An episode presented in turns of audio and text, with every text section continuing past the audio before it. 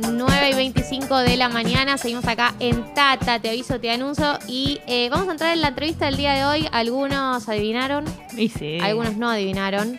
Y Jessica finalmente lo dijo, así como quien no quiere la cosa. Lo que pasa es que, bueno, me pasa esto. Tiramos pistas, personas adivinaron. Cuando ya faltan cuatro minutos para la nota, quiero que los que están escuchando se prendan definitivamente. Está bien. Está Hay que bien. preguntarle a la persona que vamos a entrevistar si esa técnica está bien. Necesi- es como que siento que todo le quiero preguntar si está bien lo que hacemos. ¿Qué, qué opinas de todo de el todo programa? claro, directamente. Eh, tenemos del otro lado del Zoom, en este caso, al señor Julio Leiva. Bienvenido a Tata. Julio, un placer y muchas gracias por eh, levantarte. No sé si te levantás tan temprano, asumo que sí, no sé por qué. Muchas gracias a las dos, un placer hablar con, con ambas. La- la- Las sigo y es la primera vez que hablamos, eh, así que para mí es un, gusto. Y sí, me levanto más temprano por, porque, por el laburo, básicamente, más allá de lo que se me conoce a mí, estoy como en, en, Firo News, entonces estoy como eso, mirando qué está pasando y demás y preparando el, día.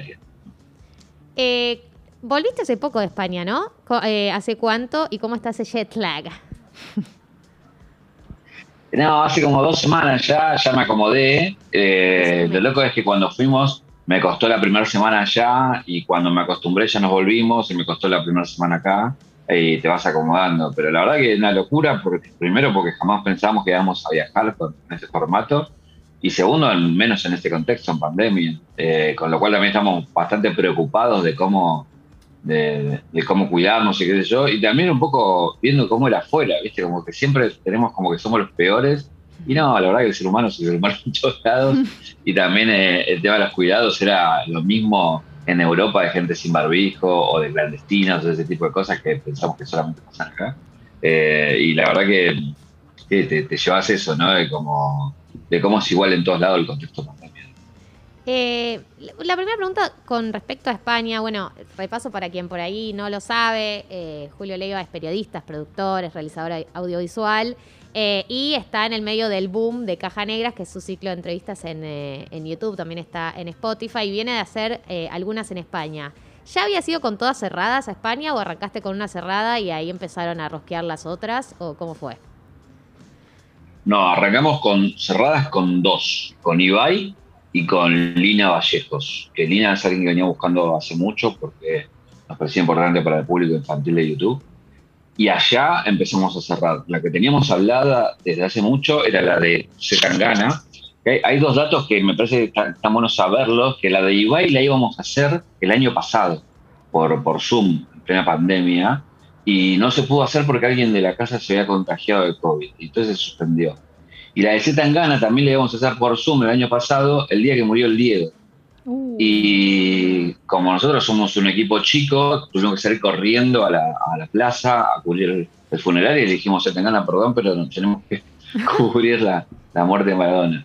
Entonces, si, si lo mirás así con ahora con la historia cerrada, es muy loco como esas dos notas que íbamos a hacer por Zoom, finalmente las podemos hacer presencial y de una mejor manera, como que tenía que ser así. Y después allá cerramos Valdano, cerramos una que va a salir este domingo, que es una que grabamos en Andorra, y cerramos la última que va a salir el domingo que viene, eh, que, que, bueno, en total grabamos seis entrevistas en España y Andorra. Julio, eh, Galia un poco ahí lo decía como en la presentación, el boom de Caja Negra, no sé cómo, cómo llamarlo con otro sinónimo, pero sí, un poco está pasando eso, eh, todo el mundo está viendo las entrevistas, si no viste una, viste otra, o algún momento, o las compartimos. ¿Qué crees que, cuál fue el momento que lo sentís como que fue la, verdadera diferencia para que se convirtiera en un boom? ¿Y por qué crees que está pasando eso, siendo un formato de entrevista eh, más largo de lo que venimos acostumbrados a, ver en, redes y sí, eso? Sí, yo, la verdad nosotros rescatamos un formato que se hacía mucho. Eh, o sea, digo, si, si vas a, a lo que era eh, Guerrero Martínez en los 70, el terror de los 80, Polo Secchi en los 90, eh, Ginsburg en el final del 90, principios del 2000, digo, es un formato bastante eh, par- particular que se hacía mucho y que se dejó hacer. Yo creo que un poco rescatar ese formato eh, hizo a mucha gente conocerlo porque hubo un- una brecha en el medio. Y después depende para qué, no sé, para lo que fue la explosión dentro de YouTube, Paulina Cocina fue importante, pero también nos hizo hacer trending topic y demás, para que lo que fue la explosión en el stream, en Twitch, eh, la nota con Coscu, para que lo que fue la explosión dentro de la industria musical, la nota de Bizarrap, y para lo que fue la explosión más a nivel más que mucha gente de todos los palos conozca, elegante. Eh, si te querés que te diga así como varias muy puntuales. Y yo creo que después de la de la elegante es como que pasó algo y ya con Ibai pasó algo de, bueno, de que todo el mundo, a mí me escriben chiquitos de 7, 8 años y señoras de 60 y señores de 70, o sea, como muy raro, ¿viste? Como palos totalmente distintos. Eh, y, a mí me pasa algo con, con, el mundo que, que, le quise entrevistar, que es el mundo de, lo nuevo, que creo que a veces se genera como esta dicotomía de todo lo nuevo es malo o todo lo nuevo es bueno. Eh, ¿qué, ¿Qué lectura tenés de lo nuevo? La verdad que yo muchas veces lo comparo como cuando eh, arrancábamos, no sé, en CFN, ¿no? O yo llegué como después, ¿no? Un poco después de, la explosión de los 70, 80. Yo soy más de, los 90 cuando empecé a trabajar, a finales de los 90. Y ahí lo que me, pasaba es que cuando vos mirabas esos fenómenos, son fenómenos que explotan, y, o sea, orgánicamente, y que en esa explosión, viste, ahí de todo. Entonces, hasta que se acomoda yo creo que la, cultura de Internet está ahora explotando. O sea, el formato y las herramientas de Internet la tenemos hace 20 años, pero, pero las, las plataformas de Facebook para acá van desde 15, 10, 5 años y ahí empieza a crearse lo que para mí es la cultura de Internet. Y esa cultura tiene de todo. Tiene cosas que están buenísimas y cosas que no están buenas. Entonces es como, como, como todo, pero sí lo que tiene, me parece, es que es una fuerza y, tiene una vitalidad que no está en ningún otro lado. Que ya no lo tiene la tele, que lamentablemente ya no lo tiene la radio. Yo amo la radio, salvo ejemplos como el de ustedes. Eh, y, igualmente el diario ya no, lo, ya no lo tiene. No, pero lo digo, lo digo de verdad. Lo digo de verdad Chicos, Julio Leiva está diciendo eh, esto. Por eh, favor, eh, viralizame ese recorte. Te pido, por favor. Gracias. y, y, el diario ya no lo tiene, digo, entonces está, está todo, está ahí hoy, ¿viste? Como esa revolución está ahí. Y a mí también me gusta remarcarlo en el sentido de que sin Internet todo eso no hubiera pasado, digo. Hubiera pasado seguramente en otro formato y de una forma más lenta, pero lo que hizo Internet fue acelerar muchos procesos y más la pandemia sobre todo. Eh, para, ¿puedo sumar algo sobre esto? Perdón, Obvio, pero eh, también a veces pasa que cuando hay un fenómeno masivo, se dice como la persona que lo hizo tiene que ser un genio. Y una vez se escucha al protagonista o la protagonista de un fenómeno masivo, masivo y no, no parece un genio. O sea, ¿vos crees que sí o sí la persona que protagoniza algo que se vuelve masivo, eh, sí o sí tiene que, o sea, la, viste, tiene que estar por encima, tiene que ser un genio, la vio, porque te pasó de entrevistar gente que por ahí era protagonista de algo recontra masivo, pero no necesariamente siempre tienen algo interesante para decir mm. o siempre la vieron. No, a veces eh, la verdad tiene que ver con interpretar el humor social, el momento, el clima de época, decir la, palabra la frase exacta en el momento justo, digamos, ¿no?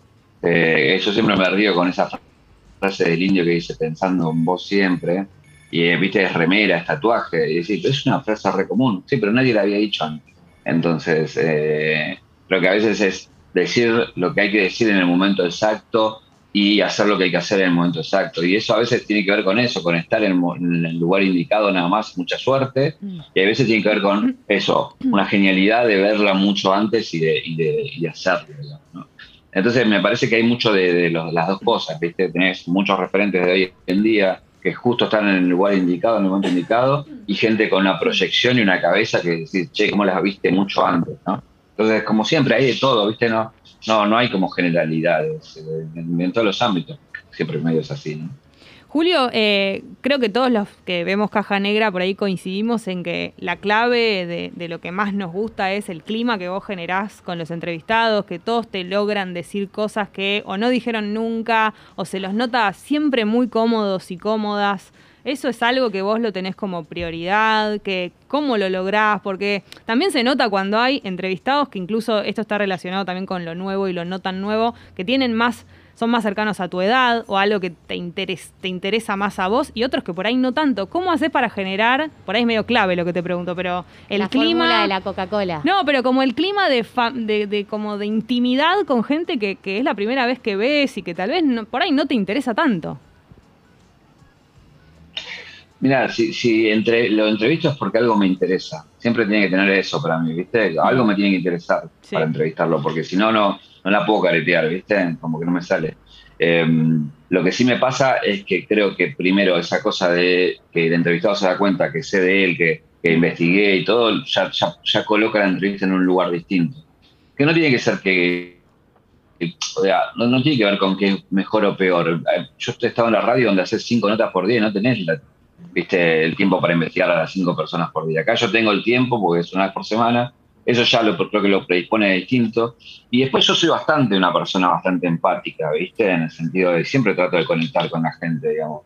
Me, interesa la, charla, la conexión, y eso lo busco adrede, ¿viste? Como que, no, sé si se puede explicar eso, pero busco esa conexión todo el mm. tiempo, ¿viste?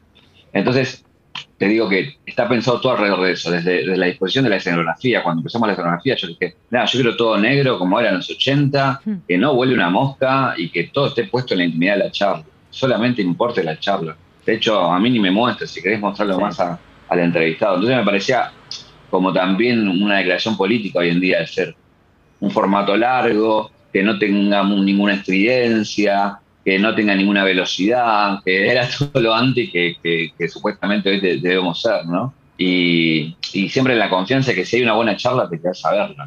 Incluso pensaba en lo que decís de la, de la escenografía, que más allá de ser todo negro, además están eh, vos y el entrevistado como eh, cuerpo a cuerpo casi, como no hay nada entre ustedes, es como que no hay no te distrae nada, son las dos personas, incluso a veces en los entrevistados es como que los ves que están ahí tan cerca tuyo, tan, ¿no? Como sin nada alrededor. Sí, de hecho por eso eh, era muy clásico el formato de la mesa en el medio siempre. Claro. Por lo menos en Argentina. Sí, sí, sí, y nosotros no quisimos poner nada en el medio, sino que no, que no hubiera nada que, pero son detallecitos, ¿viste? A mí me gusta esa, esa, esa frase de Dios está en los detalles, ¿no? De que cuanto más detalles, creo que más cercano al objetivo que te planteás eh, estás, eh, Julio, vos sos una persona de medios, estás en Filo News, estás en Cheque en Blanco, tenés una trayectoria re larga y te leí decir que eh, tenés miles de fracasos la pregunta es, eh, ¿cuántos, de, ¿cuántos proyectos hiciste antes de, Caja Negra que decías, es recontra por acá, para mí es esta? Que nos cuentes algunos de esos que, con los que habías soñado y que por ahí no tuvieron esa escala, pero que seguro, no sé, por ahí vos estabas muy metido y muy comprometido emocionalmente y no, no tuvo esa difusión. No, porque la última que participé, la que tengo más fresca, fue con Lalo, que estuvimos en Pop. Yo volví a producir radio después de seis años. Eh, con Lalo Mir, en Mañana Premium de la radio, y, la verdad no nos fue bien. Y ahí es donde, viste, eh, vuelvo a ese concepto, a veces los tiempos, los lugares, eh, que, que tiene que darse una serie de combinaciones para que las cosas sucedan, que no quiere decir que si juntas cinco nombres y una idea te va a ir bien, que también tenés que pensar en la audiencia, en la radio en la que estás, en el horario en el que estás, la gente con cual se arma de equipo, Em, entonces, todo eso te da un baño de humildad, ¿viste? Que, después es como empezar a desconfiar de tu propia sombra. Y yo cuando me pasa eso, bienvenido, porque ahí siendo más, ¿viste? Como estoy más preocupado en, que, en eso, en los detalles y en que las cosas salgan, salgan bien. Entonces, me parece que, lo que tienen es a las cosas que no van bien, justamente es eso, que si vos venís a hacer muchas cosas que les fueron bien, siempre te, ubica, ¿viste? Te dice, bueno, che, pará, ya está. Lo que tiene también esto, que ustedes lo lograrán, ¿viste? Que esto es todos los días es, mm. es, como algo nuevo que tenés que ir a pelearlo, digamos, ¿no? O sea, ustedes por ahí explotan con, con, esto, se hace un kit y el día de mañana van a tener que volver a hacer un programa de radio desde cero y, demostrar de nuevo que son tan buenas como, como lo son ahora, digamos. Entonces me parece que eso es lo que tiene de interesante este laburo también y de preocupante a la vez porque no te deja tranquilo en el sentido de que no te puedes dormir en los laureles de nada. No te puedes achanchar. Exacto. Eh, Gali, tenemos un ping-pong para nuestro invitado. Eh, ahora que ya rompimos el hielo, arre. Arre. Lo copiaba. Eh, te vamos a hacer algunas preguntas. Te hacemos una y una. ¿Te parece bien, Gali? Sí. ¿Te parece bien, Julio? Dale, dale. Bien. Arranco yo. ¿Cuál fue la entrevista de Caja Negra más difícil de preparar? Creo que la de Ibai, por lo que nada, por esto que llevaba, ¿no? de, ir a otro país con una persona de otro país, con otra cultura que no conocía Caja Negra ni conocía lo que estaba pasando acá. Entonces, eh, y por eso, de llegar a otro país y que valga la pena, ¿viste? Entonces, en la previa era muy difícil. Cuando empecé a hablar con Ibai, me relajé porque era divino y dijo, entendió todo y, fuimos. Pero en la previa sí me fue difícil. Lo amamos, ahí va, lo amamos. Aparte de ver el intercambio, hay algo que también eh, pasa muy lindo, que es la gente pidiéndote eh, que entreviste gente, por más de que por ahí son personas que están entrevistadas, pero cuando quieren que los entrevistes vos, ahí sucede, es, es lo más lindo que te puede pasar, que te pidan que vos entrevistes a tal. No, quiero que lo entreviste Julio Leiva, ¿entendés? No quiero ver una entrevista X. Sí, es hermoso eso. Está bueno, lo que pasa también que ponele, a, mí me escriben mucho y ponerle, no sé, ayer puse el, tema nuevo de vos, me gustó mucho, y todo el mundo me pone entrevistar a vos, entrevistar a vos. Y obviamente que nosotros hablamos con todo el mundo y pedimos, y a veces no tiene que ver solamente con nosotros, con que, el otro lado acepten. Y también muchas veces, no sé, el ejemplo del Duki, con Duki veníamos hablando hace un año, y, y, y, y él sí vino cuando sacó el disco, y bueno, ahora va a sacar el disco, sí la vamos a hacer. entonces, eh, durante 12 años, Duki, se llamó la Duki, la Duki, hasta que hicimos y, salió buenísima. Pero bueno, viste, lo, cual está buenísimo lo que decís vos, que te digan, che, quiero que lo entrevistes vos. Eso es como un re eh, mimo, ¿no? Se viene la, esto es fuera del ping-pong, pero ¿se viene la de Betular? Estamos hablando, nos prometieron, mm. esperemos que se dé. Viste, como que, empezamos a hablar y a echarlo bien y esperemos. La verdad que me parece que, que así como la que hicimos de Pachu, me parece que cuando un personaje televisivo se vuelve fuerte en internet, eh, es como el momento de hacerla, ¿viste? Me parece que él está en ese momento. Em, e, eso te iba a preguntar, eh, ¿tenés alguien que no logres conseguir para Caja Negra, alguien que, te venga diciendo que no eh, o que sea un pendiente?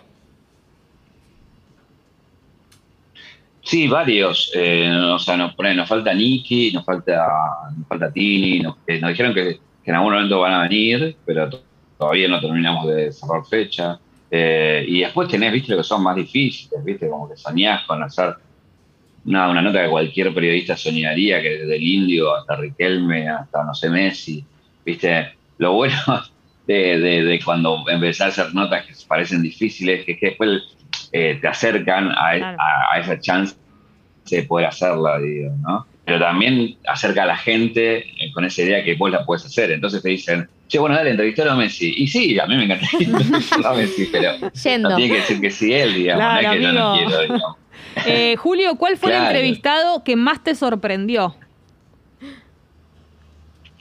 Y elegante, yo creo que por eso le fue como le fue, creo que está en 5 millones y medio o algo así de vistas. Otra vez era alguien del cual todo el mundo venía escuchando su música, era el hit del verano, todo el mundo se preguntaba quién era porque no había dado nunca una nota salvo un live de Instagram. Entonces había como muchas incógnitas y cuando también una incógnita para mí, de hecho veníamos hablando también y bueno, cuando sacara la sesión con Pizarrap dijimos, bueno, hagámosla. Y cuando se sienta y abre la boca, yo me doy cuenta ahí, también por los años y la experiencia, de que estaba frente a alguien distinto. Esa frescura que él tenía, viste, se, la reconocía, no sé, al Piti en su momento o a Charlie en su momento. Digo, hablando de las distancias musicales, digo, de personalidad, de vibra, viste que te das cuenta que, tiene una potencia que... Y, ahí pasa algo loco y que está bueno también contar, que es que uno cuando termina la entrevista en el momento, a eso se publicó por ahí dos semanas después, vos te, te quedás con una sensación muy fuerte de decir, ¿me, ¿le pasará lo mismo a la gente? O sea, para mí esta nota explotó. ¿Explotará realmente? y cuando ves que ese proceso pasa, que se publica y explota, ahí es como decir, bueno, tu intuición periodística, digamos, se, vuelve realidad porque te das cuenta que estás frente a alguien distinto, ¿viste? Y yo creo que eso fue lo que pasó, la gente se sorprendió mucho con él, de cómo era, ¿no? Y, eso creo que, fue la potencia que hizo que se, viralizara después. Eh, ¿Cuál es tu caja negra favorita? ¿Es también la de elegante o es otra? Puede haber un top 3. No, yo un top 3. Un top 3. No, yo le, escapo a, la favorita porque me parece que después está claro, alguno, ¿viste? y, dice, y, quedo mal, ¿viste? Más o menos. Me pasa eso. Más o menos. Está bien, está bien. Pero no, lo que sí te voy a contestar, no, lo que te voy a contestar es como si te dijera, si querés ver una, una caja negra periodísticamente bien hecha, no por mí, sino por el, porque, porque el entrevistado entró a todas bien, es la de Rodrigo Lazarna. Rodrigo Lazarna es como para ponerle un moñito, digamos si querés una caja negra más filosófica, y mirate la de Pepe Mujica, digamos. Si querés ver una, la mejor caja negra para entender el mundo de streaming, mirate la de Coscu. Si querés entender YouTube, mirate la de Paulina Cocina. Eh, yo creo que si querés entender la industria musical, mirate la de Bizarrap. Eh, cada una tiene, te aporta, me parece, algo. Y me parece que eso es lo bueno que, que tiene el programa, de que tenés variedad para ver, digamos, ¿no? Y según tus gustos, poder, puedes ir a, algo, te gusta hacer tangana y vas y entras seguro, y otro día por ahí te colgaste miraste otra que no te interesaba y por ahí te descubriste un personaje y una charla que, te interesó.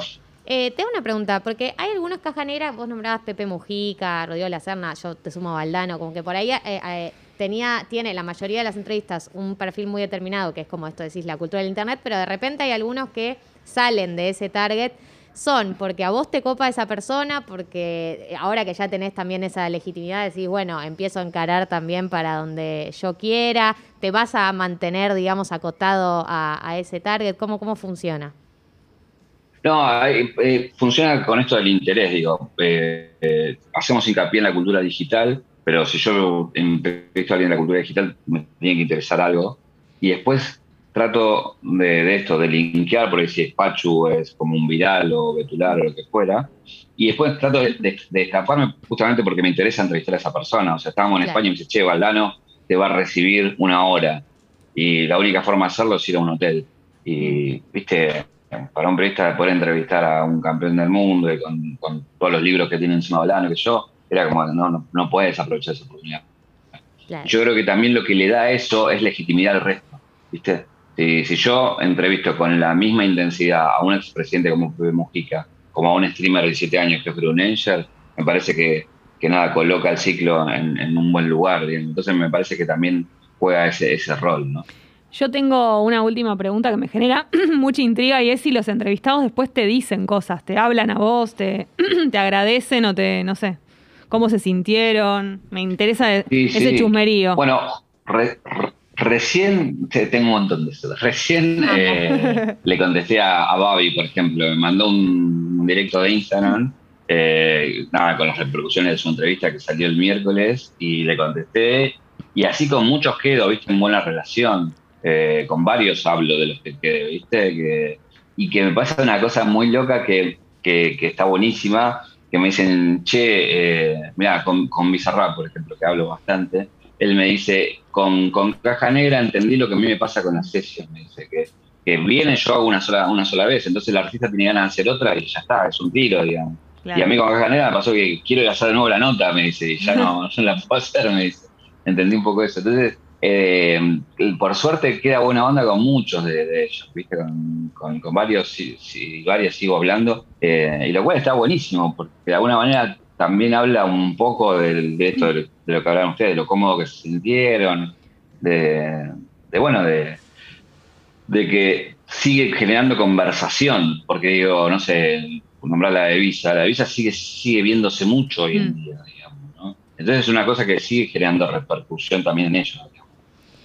Julio Leiva es, entrevistador, periodista, productor. Lo pueden escuchar en Cheque en Blanco los sábados a la mañana en Futurac. Lo pueden eh, también ver sus hilos en Filo News y en Yo me siento muy emparentada con Julio Leiva porque fuimos a la escuela de Ether. Entonces yo ya soy un poco Julio Leiva. Sí, Sí, Patinelli, sí. Todos los que fuimos a Ether, ¿no? Ya soy como. y yo siento que desde que hablé con Julio Leiva tengo dos grados de separación con Zetangana. Bien, excelente. Es, lo que yo. Hablale de Gali, si está, seguís en contacto con Julio Leiva, eh, con Zetangana, Julio. Le hablo de, le, hablo de vos. Le hablo perfecto, perfecto. No, pero bueno, eh, eh, la verdad que está bien, Galia, porque cuando estuve, y eso también está bueno contarlo, vos cuando estás frente a alguien te das cuenta de muchas cosas, ¿viste? De, todo esto que, tiene. Y cuando estuvimos frente a Zetangana nos dimos cuenta de que estamos frente a un artista del carajo por la complejidad de su cabeza.